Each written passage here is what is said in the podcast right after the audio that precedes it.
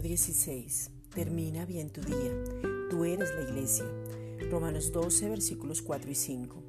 Porque de la manera que en un cuerpo tenemos muchos miembros, pero no todos los miembros tienen la misma función, así nosotros, siendo muchos, somos un cuerpo en Cristo y todos miembros los unos de los otros.